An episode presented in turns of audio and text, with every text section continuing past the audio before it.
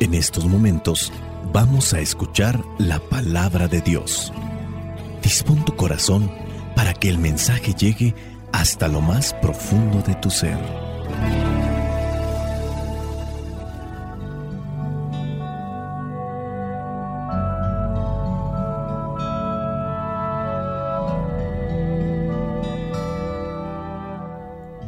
El Evangelio que la iglesia nos presenta para el día de hoy corresponde a Mateo, capítulo 7, versículos 21 y del 24 al 27.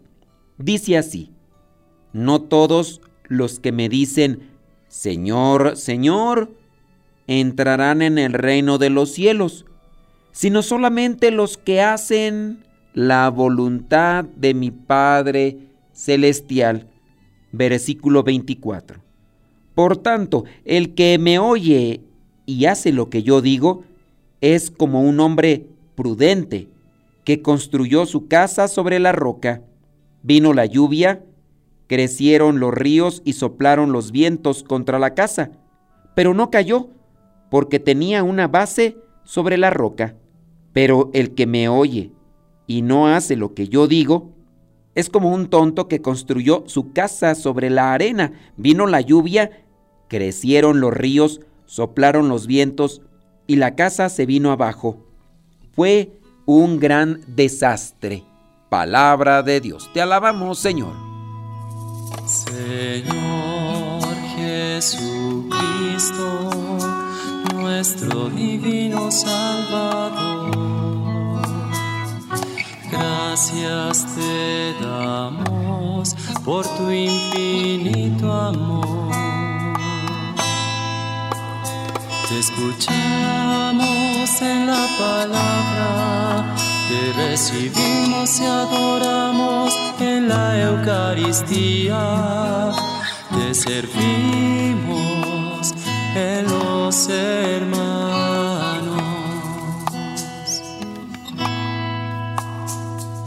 Que seamos misioneros como lo quieres tú, enseñando a los hombres el fuego de tu amor.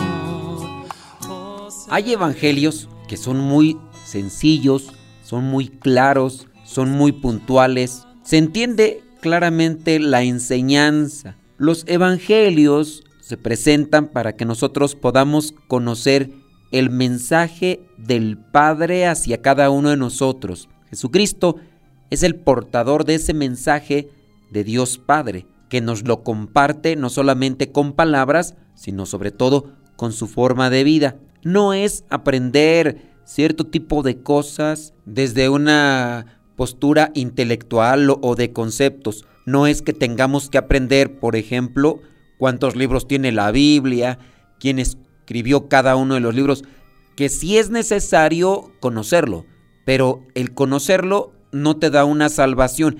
El Evangelio o la buena nueva tiene una intención en cada uno de nosotros, transformarnos. Hoy el Evangelio es muy sencillo. Este pasaje nos tiene que llevar a entender que el discípulo de Jesús escucha la palabra del Maestro y hace todo lo posible por traducirla en vida propia, por expresarla en sus obras, porque ni es suficiente con saber lo que dijo Jesús, ni él mismo se conforma solo con ser aceptado como Señor y Maestro, porque se trata de dejarnos guiar por Él para realizar la voluntad del Padre, no para ser practicante de ritos meramente religiosos, que en su caso son importantes porque van formando, van dándole forma al corazón, al alma.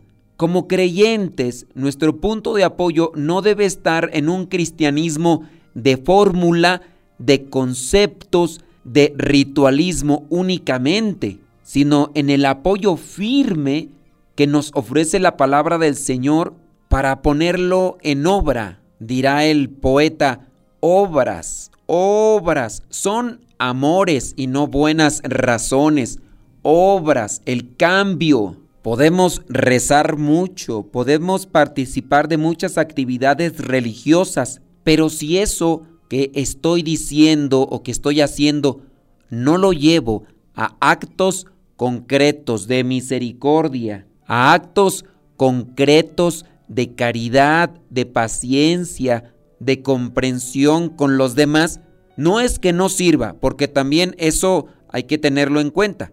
No porque algunas personas solo se dediquen a dialogar con Dios, mas no a obedecerlo, no por eso vamos a decir, yo por eso no hago oración, yo por eso no voy al templo, yo por eso no hago este tipo de actividades. La ineficacia de nuestras acciones no está por lo que decimos, sino por lo vacíos que estamos en el corazón y por la falta de discernimiento y reflexión para ser congruentes con lo que estamos diciendo y haciendo. Yo no voy a entrenar este deporte porque miré que otros compañeros perdieron en la competencia. Me gusta mucho este deporte, pero ¿para qué voy a entrenar si yo conocí a otros compañeros que perdieron y les fue bien mal en la competencia contra otros equipos? Yo no voy a ir a hacer ejercicio porque yo sé de fulano y de fulana que van a el gimnasio pagan una cantidad muy grande de dinero, se la pasan allá pues mucho tiempo, pero pues yo no los veo que adelgacen, yo no los veo que estén en forma. Entonces yo por eso no voy a hacer ejercicio. Creo que cada quien tendrá que dar respuesta del por qué no tiene resultados en su vida. Hoy la palabra nos dice claramente que no todos los que digan Señor, Señor, entrarán en el reino de los cielos. Y aquí encontramos una fórmula repetida, Señor, Señor. Y así muchas veces podemos estar nosotros solamente rezando de dientes para afuera, pero en lo práctico, pero en la vida ordinaria, pero en la relación que tengo con los demás, ahí ya no estoy siendo sincero, siendo recto, siendo leal, siendo amoroso, comprensivo, paciente. Una persona que me encontré hace mucho tiempo decía que ya no se acercaba a la iglesia porque había estado participando de misa, había estado escuchando al sacerdote decir cierto tipo de cosas y en ese momento a esta persona le nació preguntarle algo al sacerdote, algo con relación a su vida, a sus pecados. Para eso se fue a la sacristía, esperó que terminara y en cuanto se apareció el sacerdote en la sacristía, esta persona le preguntó y este sacerdote en un momento de enojo, de cansancio, de fastidio, le dijo que no le molestara, que no tenía tiempo y que se retirara de ahí. Ni siquiera le dio la oportunidad a terminarle de decir cuál era el motivo o qué era lo que le inquietaba en ese momento a partir de lo que había escuchado. Dentro de la política se llama demagogia. Los políticos prometen un montón de cosas. Cuando están en una campaña para que voten por ellos, para que los elijan como sus representantes políticos, son personas sonrientes, son personas amables, prometen muchos beneficios para la sociedad y muchos de ellos, cuando ya han ganado el puesto político que estaban buscando, su postura, su comportamiento cambia. Altaneros, orgullosos, soberbios, prepotentes, y de lo que prometieron y de lo que dijeron, nunca lo volvieron a mencionar, ni siquiera lo llevaron a cabo. A eso se le llama demagogia. Y eso también podría ser algo de lo que nosotros hacemos en la oración. No todo el que me diga Señor, Señor entrará en el reino de los cielos, sino solamente los que hacen lo que Dios quiere, lo que a Dios le gusta. El que me oye y hace lo que yo digo es como un hombre prudente que construyó su casa sobre la roca. Es un buen discípulo, es un buen alumno el que oye, apunta, atiende y hace lo que le enseñaron en la clase. Qué buen alumno, qué buena calificación, qué buen desempeño. Póngale tres estrellitas, póngale diez estrellitas, póngale por ahí un diploma porque tiene una actitud excelente, tiene una actitud académica honorable. Pero también hay de aquellos que oyen y no hacen lo que Dios dice. Esta persona que no oye las instrucciones construye su casa, su vida, su matrimonio sobre la arena. ¿Qué es lo que sucede? Que vienen las dificultades, vienen los problemas, vienen las complicaciones porque son cosa natural, viene la lluvia, crecen los ríos, soplan los vientos y la casa que fue construida en arena viene abajo. Todo fue un desastre. Y alguien te advirtió, no hagas esto, Trata de preguntar sobre esta situación. Mira, mejor busca esto otro, te puede servir mejor. Haz aquello, haz lo otro. No quisieron escuchar. Oían, pero no escuchaban. Les daban indicaciones, pero no obedecieron. Y después viene el llanto y el rechinar de dientes. Supongamos que tú y yo somos de este tipo de personas, que no escuchamos, Fuimos, como dice aquí la misma palabra, unos tontos y comienzan a llegar los problemas, las dificultades. Hay momentos en los que todavía se puede hacer algo con aquella construcción que hemos hecho. Recuerdo yo hace algún tiempo, en una construcción que me tocó mirar, comenzó a hundirse. Resulta que el terreno en el que se había construido no era lo suficientemente fuerte empezó a hundirse, a resquebrajarse las paredes y algunos dijeron que ya no había posibilidad de reconstrucción, que lo mejor sería echar abajo aquella casa. Obviamente el gasto que se utilizaría para la reconstrucción en aquel lugar sería de unas cantidades que no tendrían forma de calcularse, porque sería comenzar desde abajo ¿Y cuál era la opción que ahora se proponía? Lo que ahora se proponía es destruir todo, derrumbar todo, hacer cimientos más fuertes, más grandes, para evitar que en el futuro, nuevamente, ante ese terreno difícil, no se resquebrajaran las paredes ni se hundiera la casa. Hubo otra persona que no opinó de la misma manera. Habló con quienes saben de estas cuestiones y se les propuso no tumbar la casa, sino hacer hoyos a un lado de los cimientos de la casa y ahí colocar cierto tipo de zapatas y colocar columnas pegadas a la pared para evitar la destrucción total de la casa y mejor fortalecer lo que ya estaba construido. Se hizo de esa manera y por lo menos se ha detenido lo que es la fragmentación, el agrietamiento de la casa todavía se pudo hacer algo. Vuelvo al punto. Si tú y yo hemos sido de estos tontos, que no escuchamos la palabra, que no escuchamos indicaciones y comenzamos a mirar las grietas, comenzamos a mirar que se está viniendo abajo nuestra casa, nuestra vida,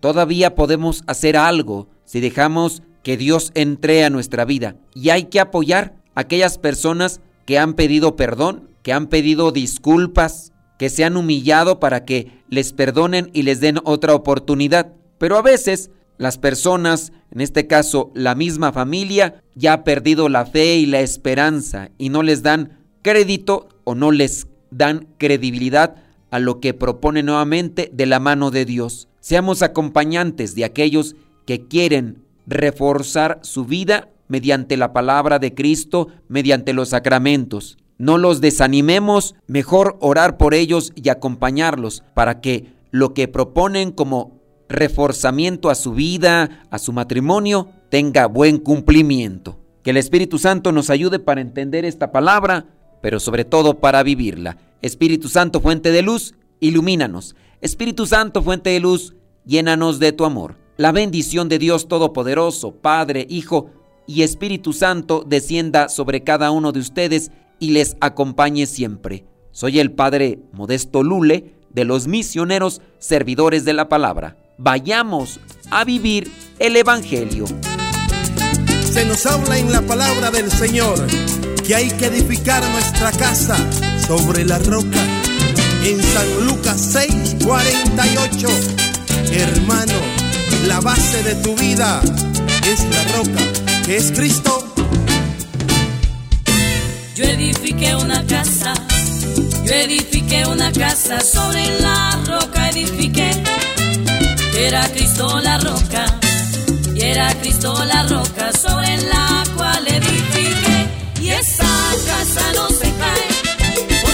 Sobre la roca y esa casa casa no se cae porque está sobre la roca.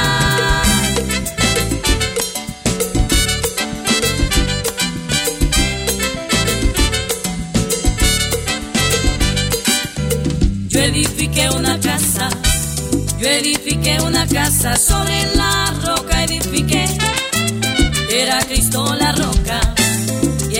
Cristo la roca sobre la cual edifiqué. Y esa casa no se cae, porque está sobre la roca. Y esa casa no se cae, porque está sobre la roca. Con alegría, hermano, con alegría. Edifica tu casa sobre la roca. Es Cristo.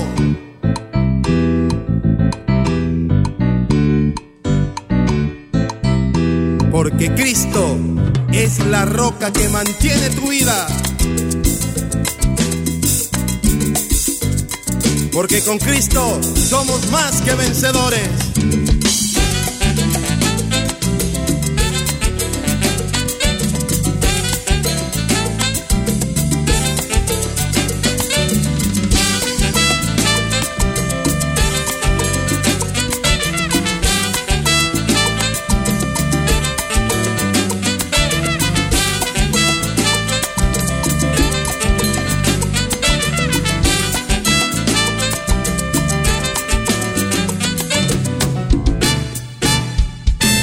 Paseate Nazareno, Nazareno, paseate.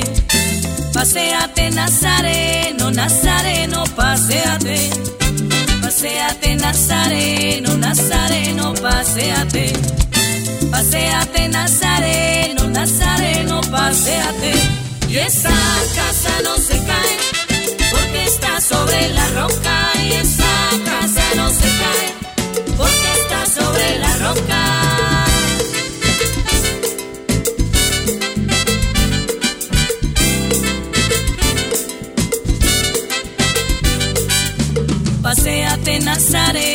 Nazareno, paseate.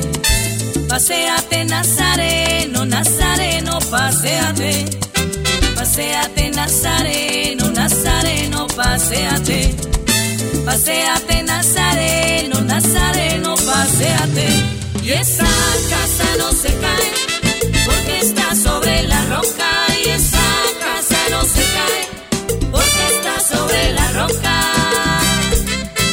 Recuerda, hermano, que el que va a Cristo se parece al hombre que construye su casa sobre la roca. Porque Cristo es la roca de nuestra vida. Y hoy todos juntos le alabamos y le cantamos con alegría.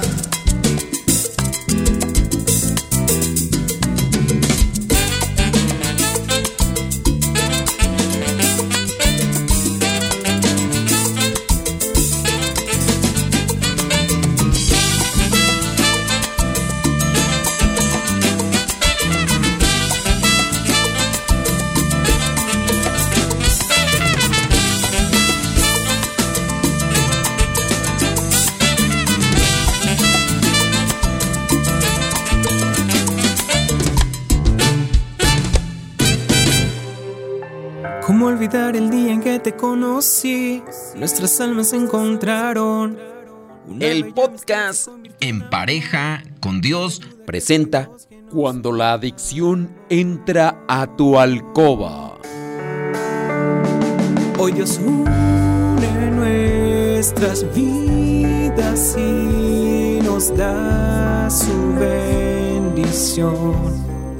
La adicción sexual es una enfermedad que puede afectar tanto a los hombres como a las mujeres y que se debe de tratar. Para detectar los síntomas y saber cómo enfrentar esta adicción, se necesita mucha humildad y sinceridad. La adicción es una enfermedad física y emocional. Cuando se lleva al plano de la sexualidad, la adicción implica no solo hallar placer, sino dependencia hacia todo tipo de estimulación que produzca la satisfacción sexual del involucrado. Muchas familias sufren en silencio cuando alguno de sus miembros padece este tipo de enfermedad. Estadísticamente se observa más en el género masculino que en el femenino, tanto en los jóvenes como en personas ya mayores, sin importar su nivel educativo ni siquiera su estrato socioeconómico. Es común que en nuestra sociedad se enseñe a los niños varones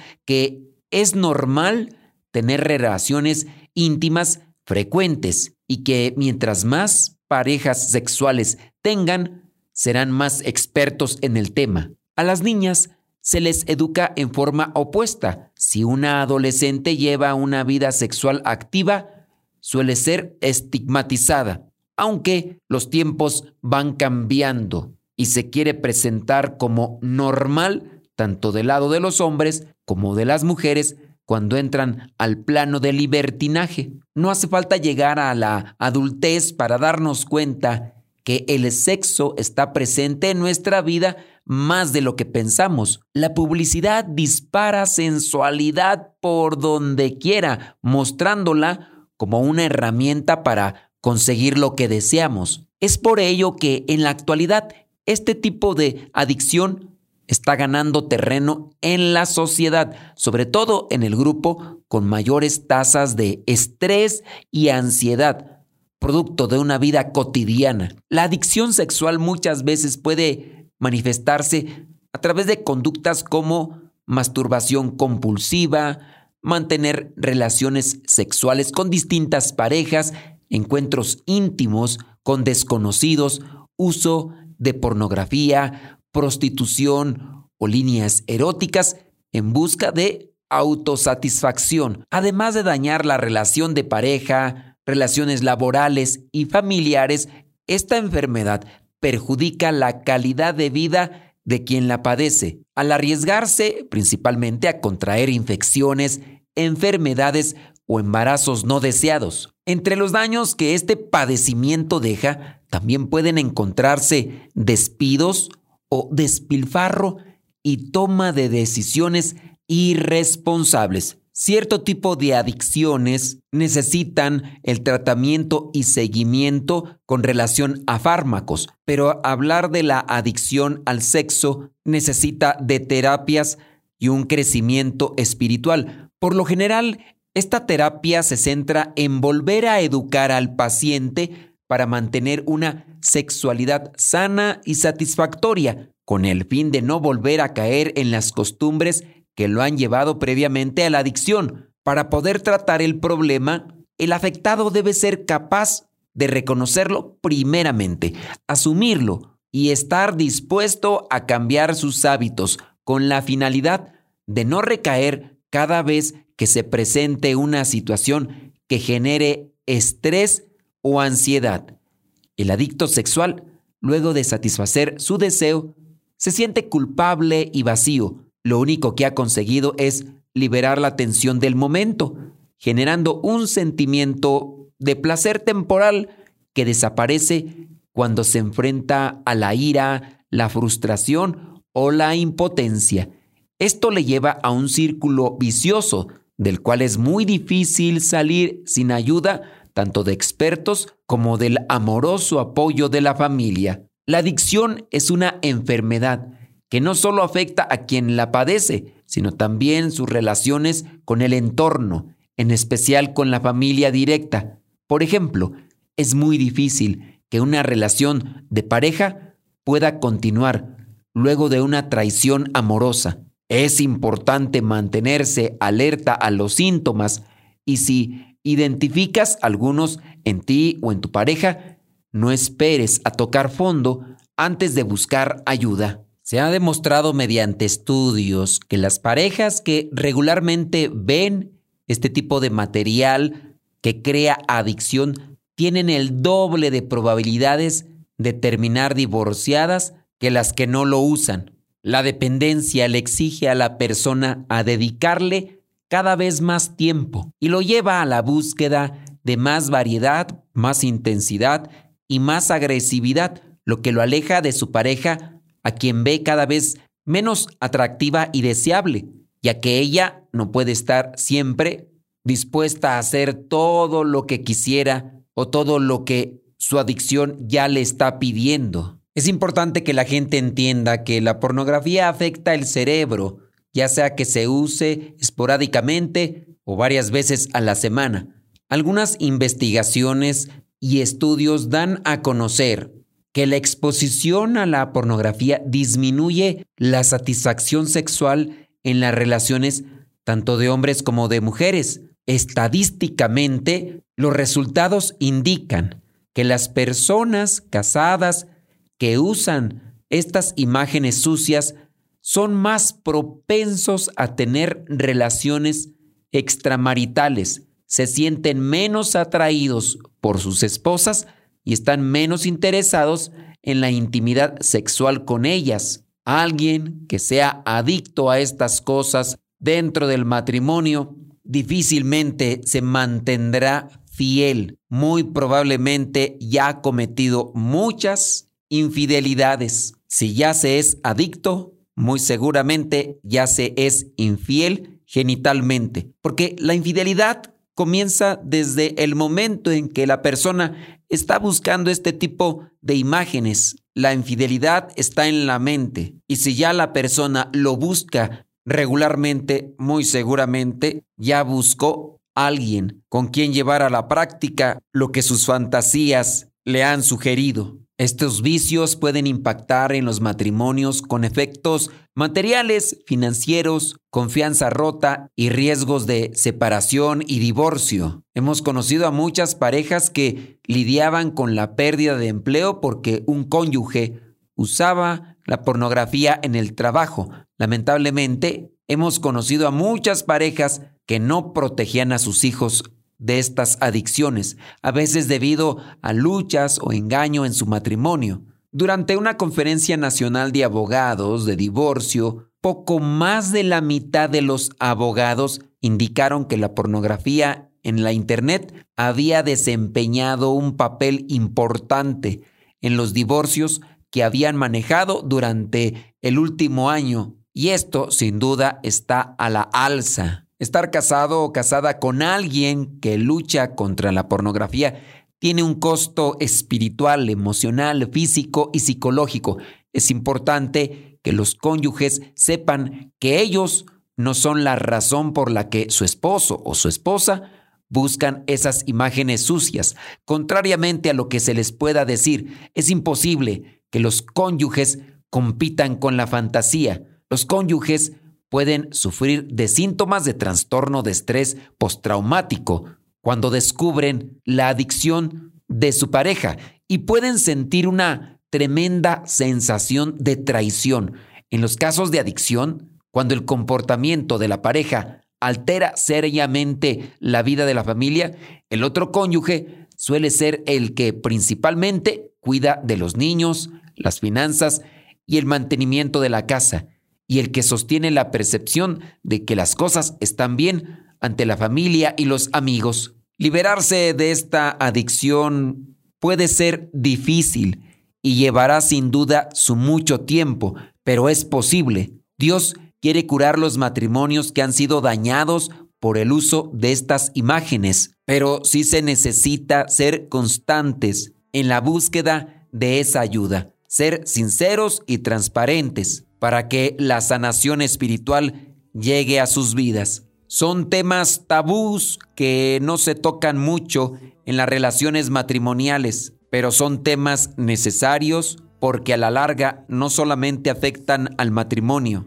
afectan a la familia en general. Traten de buscar orientación psicológica, terapéutica, espiritual la oración, la meditación y reflexión de la palabra sin duda será algo importante y medular para alcanzar la sanación en este tipo de adicción. Se puede salir, pero hay que trabajar con humildad. Es un consejo que te doy, porque el Padre Modesto Lule soy.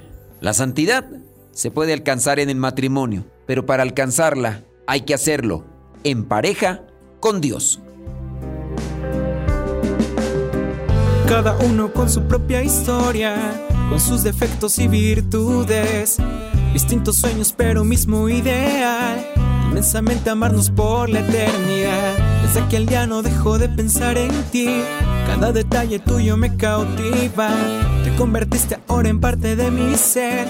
Aún no sé muy bien qué fue lo que pasó.